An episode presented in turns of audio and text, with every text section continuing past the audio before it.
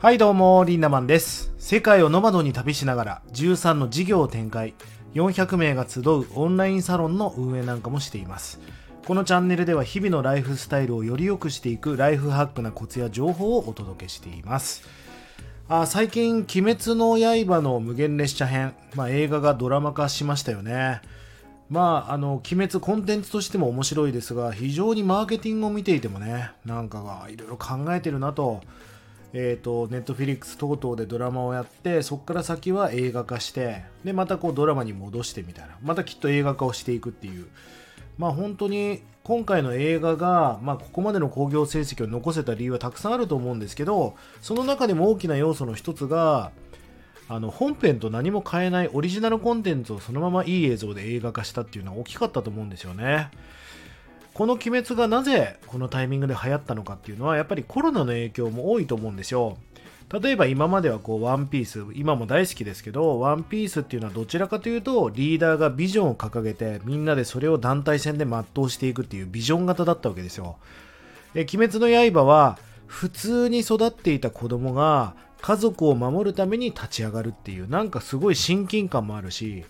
最近なんかそういう風潮ないですかね。こうヒーローものもヒーローなのに勝てないとか。まあ例えばディズニーのアベンジャーズなんかで言うとアイアンマンがマスクを取って人間として戦うとかね。なんかこう距離をあえて近くするっていうのがまあなんかトレンドなのかなと思うんですが。で炭治郎くんはねかまど炭治郎っていう主人公はその鬼を切るわけですけど鬼殺隊として。切った敵にまで同情するわけですよ。ごめんね、もう次からこんな姿で生まな生まれないようにしてしてねとか、まあその優しさと家族愛っていうのが、まあこのコロナショックとかとうまく掛け合ってね、伸びたんじゃないかなと僕は勝手に考察をしております。ところで皆さん、無限列車編は見ましたでしょうか？もちろん見たと思うんですね。あの、見てないっていう人たまにいますけども、あの、その人意固地ですよね。あの何でも好奇心を持ってトレンドに乗っかってみるっていうのもすごく大事なことだと思うんで何でも首を突っ込んでいきましょうよそしてそのコンテンツを見た後に評論家にならずどんなコンテンツであってもコンテンツを楽しむ力っていうのはすごく大事だと思うんですよね世の中ほんと評論家みたいなやつが多いんでねまあ今日はちょっとその鬼滅を考察していこうかなと。そしてあのリサさんのホムラっていう歌もちょっと考察していこうかなと思っています。これが皆さんの人生にめちゃくちゃリンクしてるし、この考察は鬼滅の考察じゃないんですよ。ここで考察考察したことを皆さんの人生に活かせば面白くなるよってことです。まあ何でもこうコンテンツだったり情報を取るときに大事なことは考察なんですよね。なんで、えー、その作者はこんなコンテンツを作ったか。なんでっていうその作者の思いとか、あとはその登場人物と自分をリンクさせるとか、そこで学んだことを自分の人生に生かすってことが大切だなぁと思っております。まあ無限列車編の見どころはたくさんありますよ。でも僕は大きく2つだなと思っています。まあ煉獄教授郎っていうね、まああの、ネタバレになったらごめんなさい。まあ最終的に亡くなるわけですけども、まあ、彼は母からの教えを貫いたんですよね。母から弱き人を助けることは強く強く生まれた者の責務だと。要はあなたは強いと。それはなぜかというと、弱い人を助けるためにそういう使命があるんだと。で、煉獄教授郎はそれを全うするわけですよね。えー、何かが起きるために、その母からの教えが軸の中に入っていて、いや、俺は絶対弱い人助けるんだと。まあ、それを貫き通したがために、まあ、死んでしまうわけですけども、すごいその教えを一貫性を持って貫くっていうのは素晴らしいことですよね。いや、これね、すごく大事なことだと思うんです。皆さんにもメンターがいたり、師匠みたいな人がいるのかもしれないけど、その人から教えてもらったこと、その人が大切にしていることを大切にしていくっていうことはすごく大事なことだなと思います。なので、まあ、この無限列車編ではお母さんとのシーンを結構切り取ってね、何度か見せるってシーンがありました。それは、えー、その、この、ここの大切な人が大切にしていることを大切にしていくっていうことへの、まあ、振りみたいなもんですよね。まあ、ここがまず、まずポイントだなと。そこを感じ取った人はやっぱり涙が溢れたと思うんですよね。そして、こんなシーンもありました。まあ、その最後にね、かまど炭治郎に大切なことをね、もう死ぬ前にこう、伝えるシーンがあるんだけど、柱ならば後輩の盾となるのは当然だ。誰であっても同じことをする。若い目はつませないかまど少年井の頭少年黄色い少年もっともっと成長しろ。そして今度は君たちが鬼殺隊を支える柱となるのだ。俺は信じる。君たちを信じると。まあこう死に際に言うわけですよ。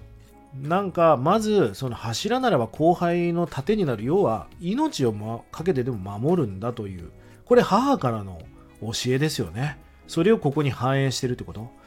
そしてその大切にしていたその煉獄さんが大切にしていたその価値観を今度はそのかまど炭治郎たちが大切にしていくっていうことの、まあ、まさにバトンが渡る瞬間でもあるわけですよね。もうこれはもう一言ではもう言い表せないいろんな思いや人の気持ちがこう錯綜している素晴らしいシーンだと思うんだけど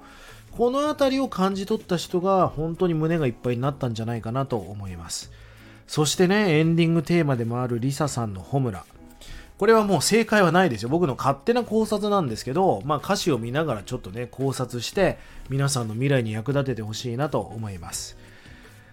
えー、まずね冒頭「さよならありがとう声の限り」悲しみよりもっと大事なこと。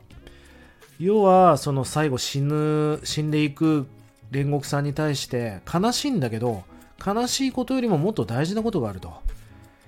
で去りゆく背中に伝えたくてぬくもりと痛みに間に合うように要はこれから他界していく煉獄さんに対してぬくもりと痛み要は傷ついた痛みもあるしあ、ね、黄泉の国に行くぬくもりもあるその煉獄さんに伝えたいことがあると。で、またシーンが変わりますよね。このまま続くと思っていた。僕らの明日を描いていた。要は、ね、ちょうど柱会議の後ですから、まあ、こう、希望を持ってね、仲間たちで行くぞ鬼を戦うぞ鬼と戦うぞおーっていう感じだったわけですよ。呼び合っていた光がまだ胸の奥に熱いのに、まあそうやってみんなで仲間意識を持っていた瞬間だったのに、えー、僕たちは燃え盛る旅の途中で出会い手を取りそして離した未来のために。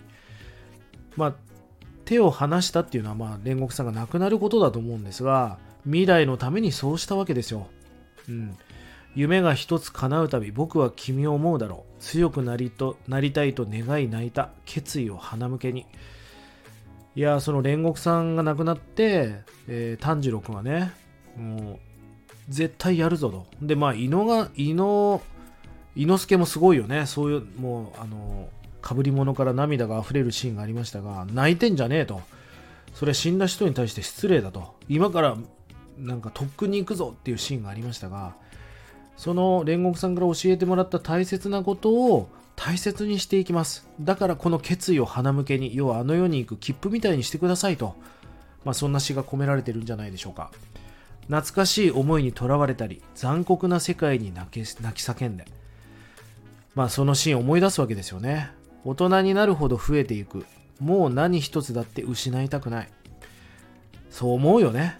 ましてやあの煉獄さんのシーンを見てそう思いますよ誰もが悲しみに飲まれ落ちてしまえば痛みを感じなくなるけど